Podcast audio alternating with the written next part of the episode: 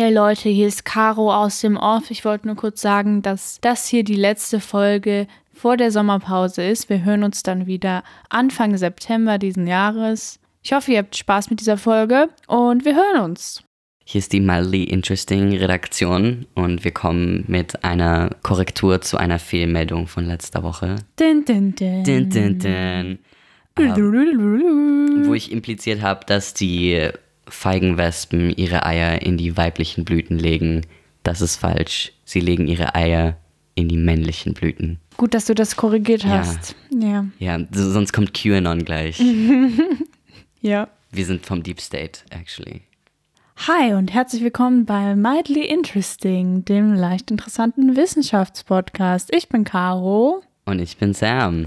und ich studiere Physik in den Niederlanden. Und ich studiere Biologie in den Niederlanden. Wow. Übrigens kam ja letztens mal kurz keine Folge. Das ist manchmal, wenn ich einfach keine Lust habe zu schneiden. Was auch immer. Aber wir machen irgendwann jetzt eine Sommerpause. Da kommen noch Informationen zu und dann sind wir wieder mit geballter Kraft zurück. Im September. Ja, und was erzählst du uns heute, Sam? Achso, stimmt, ich fange ja an. Ähm, ich rede heute über High Seas Missionen. High Seas? High Seas. Mit also See Ähm, oder es, ist See? eine, es ist eine Abkürzung. Ah, okay. Es, es bedeutet und steht für Hawaii Space Exploration, Analog and Simulation. Mhm. Ähm, ich glaube, es ist jetzt nichts Neues für Leute, die vielleicht schon ein oder zweimal zugehört haben, beziehungsweise äh, Leute, die mich kennen, dass ich Science Fiction sehr mag. Es gibt immer mal wieder Bücher oder Geschichten, wo Leute eingesperrt sind und eine Simulation haben von wie es zum Beispiel ist, auf dem Mars zu le leben. The Terranauts. Und sowas gibt es auch in echt. Ohne so viel Drama. Weniger Drama, aber auch gutes Drama, um ganz ehrlich zu sein. Ähm, tatsächlich ist die Hawaii Space Exploration Analog and Simulation, also die Hawaii Weltraumerforschungsanalogie und Simulation, eine, so, eine, so eine Kuppel in Hawaii, wer hätte es gedacht, mit einer Fläche von 111 Quadratmetern, bisschen mehr als 10 auf 10 Meter, wo Mars-Simulationsmissionen gemacht werden. Und warum in Hawaii? Ähm, das ist in den Mauna-Loa-Bergen und die sind sehr marsähnlich. Okay, also Ja. so Wasteland-mäßig. Sehr viel so Steine und da ist, ähm, da ist auch vulkanische Aktivität. Ein Teil von den, äh, den ihren Missionen ist tatsächlich auch, dass sie Aufgaben erledigen müssen, wie als wären sie auf einer Mars-Mission. Deswegen müssen die dann eben auch in Mars-Anzügen, also Weltraumanzügen, durch die Berge da laufen, um Sachen zu sammeln und durch Sachen durchzukriechen und gefährliche Situationen etc. etc. Es ist ein bisschen albern, wenn man sich so von außen ansieht, weil die laufen ja dann so nicht so besonders steady und man kann wohl auch nicht so viel hören in den Sachen, weil die können sich nur über das Radio hören, mit dem sie kommunizieren und da ist ein Ventilator in deren, in ihrem Space-Anzug drin. Das heißt, der ist super laut, dass sie sich gegenseitig nicht so gut verstehen können.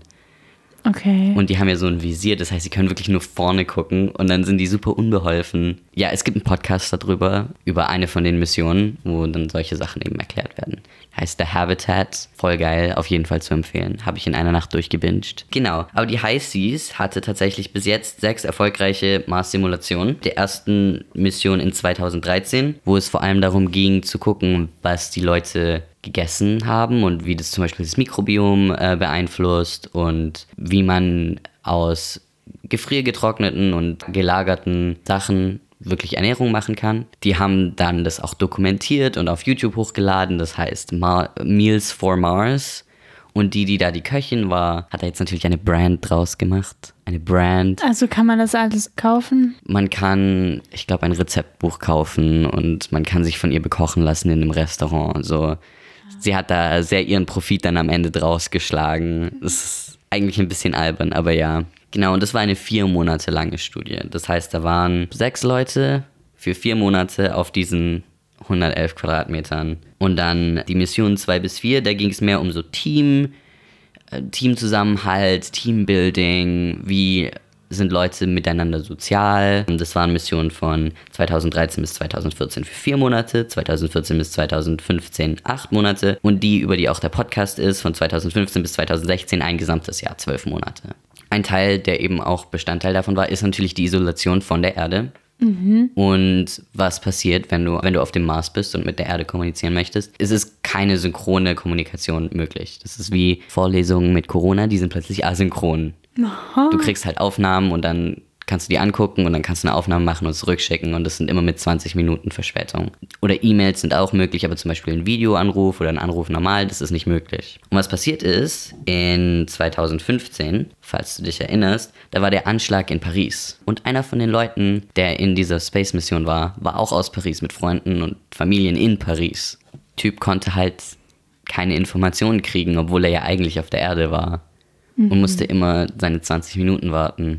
Und es ist halt schon heftig. Heavy, dass sie das dann auch durchziehen. Genau, und da gibt es eben diesen Podcast, also über die vierte Mission, diese Ganzjahresmission, ähm, wo es dann auch um das Drama geht und wer sich versteht und wer sich nicht versteht und wer der Außenseiter ist und wer miteinander schläft. Also Drama. Das ist ja wie so Reality-TV. Schon ein bisschen. Ich habe ja eben The Terranauts zuerst gelesen. Das ist ein Buch, wo es genau um dasselbe geht. Die sind auch ein Jahr drin. Die eine wird schwanger und dann gibt es ganz viel Drama und alle sterben oder weißt du so.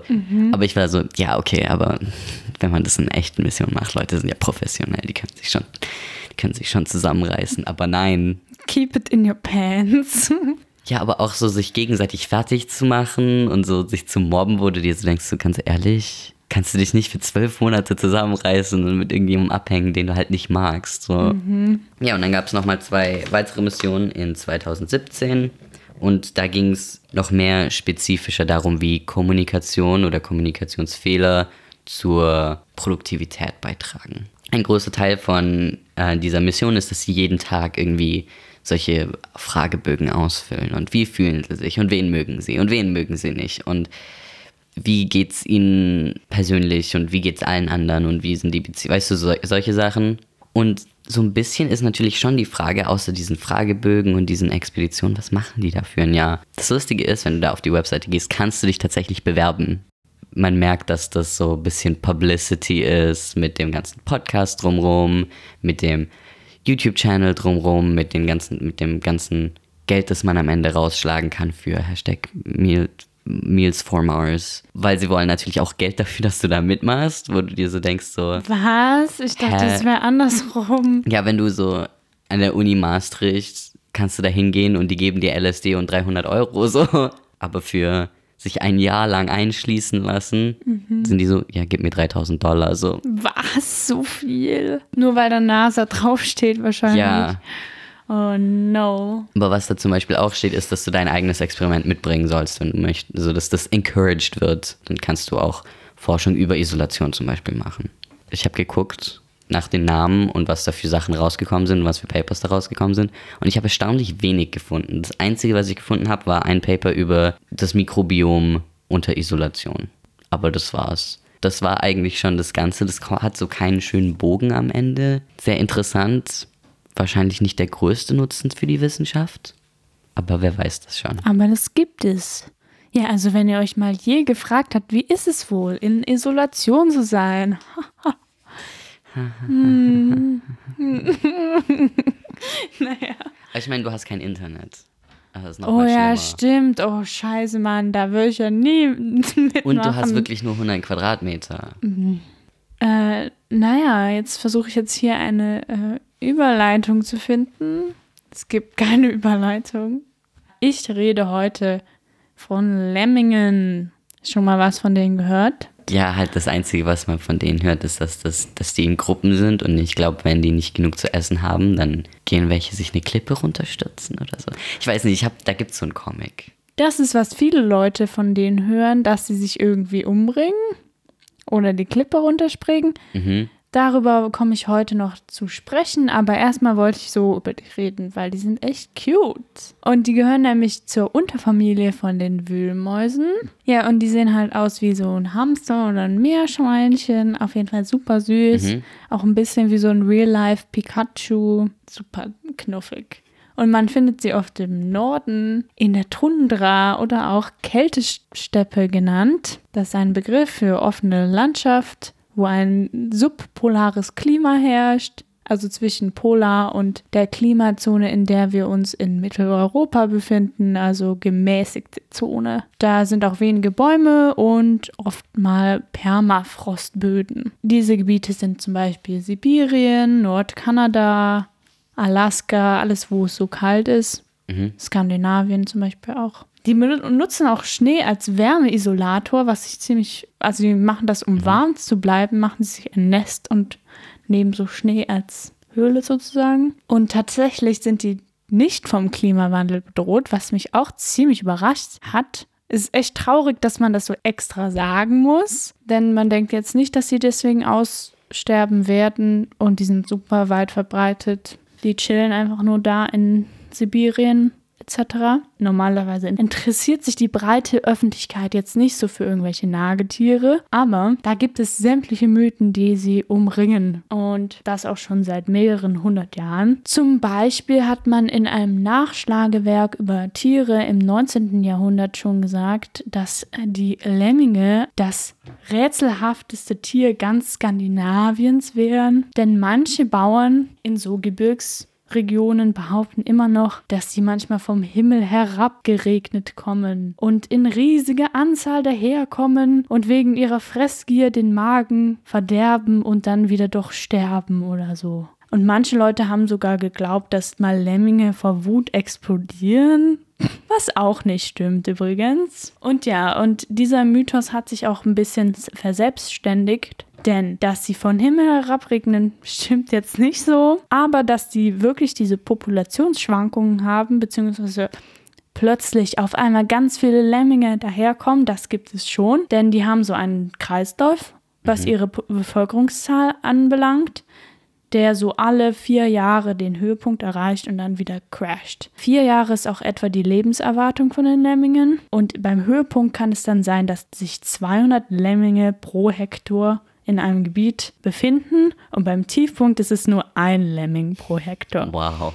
Also ist es schon fast manchmal so, als würden die jetzt aussterben. Aber das funktioniert ganz gut für diesen Bereich, beziehungsweise für die Evolution. Diese, dieser Crash der Bevölkerungszahl kommt nämlich, wenn die Tundra von den Essgewohnheiten der Lemmingen sich erholen muss. Mhm. Weil die fressen dann einfach alles leer und irgendwann ist kein Essen mehr da Mhm. Und dann sterben halt wieder Lemminge mhm. und dann kann sich erstmal die Umgebung erholen, neue Pflanzen können wachsen und dann pflanzen sich die Lemminge wieder fort. Was auch ganz praktisch ist für die ist, dass die nach 14 Wochen auf der Welt schon fruchtbar sind und dann halt Würfe bekommen können von 1 bis 13 Lemmingen. Meistens sind es so sieben. Ja, das sind super Bedingungen für so einen rapiden Anstieg der Bevölkerungszahl. Ja. Bei diesem großen Populationsanstieg kommt es dann manchmal vor, dass eine Menge der Lemminge Massen auswandern. Sie bringen sich gar nicht um. Da gibt es noch einen Mythos, an dem Disney schuld ist. Denn die haben in ihrer Dokumentation gezeigt, dass Lemminge, wenn es zu viele von ihnen gibt in einem Gebiet, sich von der Klippe stürzen und halt sich opfern für ihre mhm. Spezies. Das ist total Bullshit. Denn äh, 1958 gab es diese Dokumentation namens White Wilderness. Ja, da haben sie das halt gefilmt, dass so Lemminge die Klippe runterfallen und dann ins Wasser fallen und dann ertrinken. Ist es einfach, weil die dumm waren? Nein. Oh. Und zwar haben die ähm, Filmemacher tatsächlich die Lemminge darunter geschubst, um das zu filmen. Die haben das nämlich in Alberta gedreht in Kanada, mhm. wo es natürlich überhaupt keine Lemminge gibt. Die haben nämlich welche gekauft und dann sind die da hingefahren und haben sie dann halt darunter geschmissen, um das zu inszenieren. Nein, oh no. Dann wollten die das halt so dramatisch aufbauschen, weißt du, dieses ganze oh mein Gott, die Lemminge opfern sich für ihre Spezies, weil es kein Essen mehr da und sie sind zu viele und jetzt müssen sie der Masse folgen in ihren Tod. Richtig dramatisch, aber die haben sie dann halt auch so auf so. Kennst du das manchmal beim Spielplatz, diese runden Teile, die sich so drehen? Ja. Da haben sie so Schnee drauf gemacht und die da drauf lassen und dann so haben sie die so runtergeschubst die Klippe runter. Die armen Tiere. Es wurde auch schon oft als Tierquälerei angeprangert. Was ich auch verstehen kann, weil viele sind dann halt gestorben. Das ist viel gemeiner, als Hunde in den Weltraum zu schießen. Dieser Mythos ist auch so hartnäckig, dass man zum Beispiel, wenn man jemanden als Lemming bezeichnet, meint man, dass, dass die Person so der Masse folgt, so blind der Masse folgt. Wake up, Sheeple. Und das sagt natürlich dann viel mehr wirklich über Menschen aus als über Lemminge, weil das so eine große Angst ist, irgendwie so, ah ja, das Individuum wird von der Masse irgendwie getrieben und man denkt gar nicht mehr selber und oh mein Gott, das ist so deep, weißt du, diese ganze Sklave, dass ich es immer so dämlich finde. Also ja, kann man festhalten, dass sich die Lemminge zwar schon wirklich ausbreiten und manchmal man das beobachten kann, aber die bringen sich nicht um. Manchmal kann es zum Beispiel auch sein, dass sie einfach die Klippe runterfallen, aus Versehen.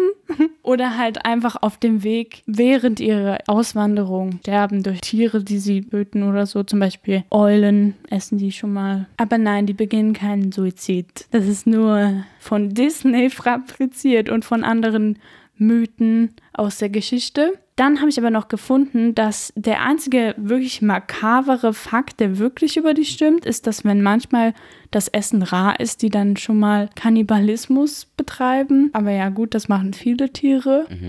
Wenn man also eine Person ein Lemming nennt, dann sollte man halt eher ein süßes Nagetier meinen, das manchmal kannibalistisch ist. Ja.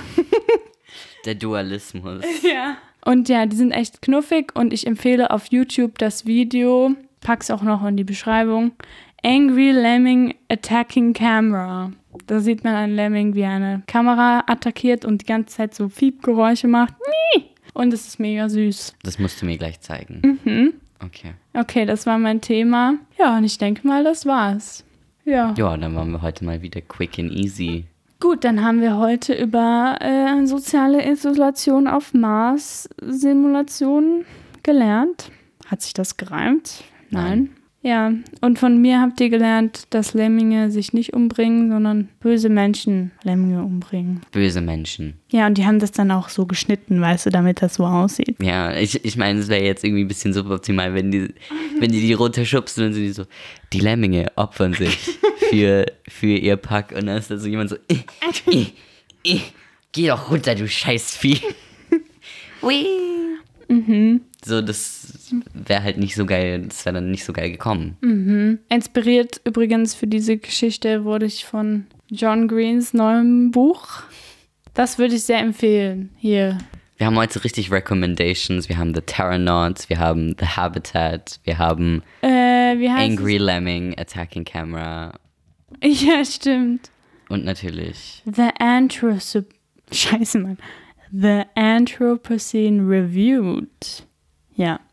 Da hatte mal kurz über Lemminge geredet und dann war ich so, okay, dann muss ich das jetzt recherchieren. Ja, Ja, es hat mein Leben bereichert. Das Leute, schaut euch dieses YouTube-Video an. Erster Link in der, Video in, in der Podcast-Beschreibung. alright.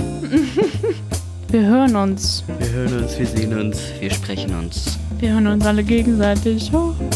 Na, wir hören uns gegenseitig. Ja. Ihr hört uns.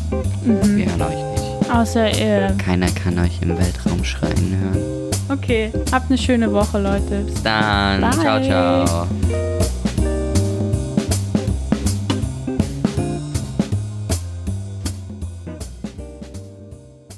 Ja, bei diesem großen Popul... Bläh, bläh, äh, äh, äh, Hm. i. So macht auch ein Lemming. I. Et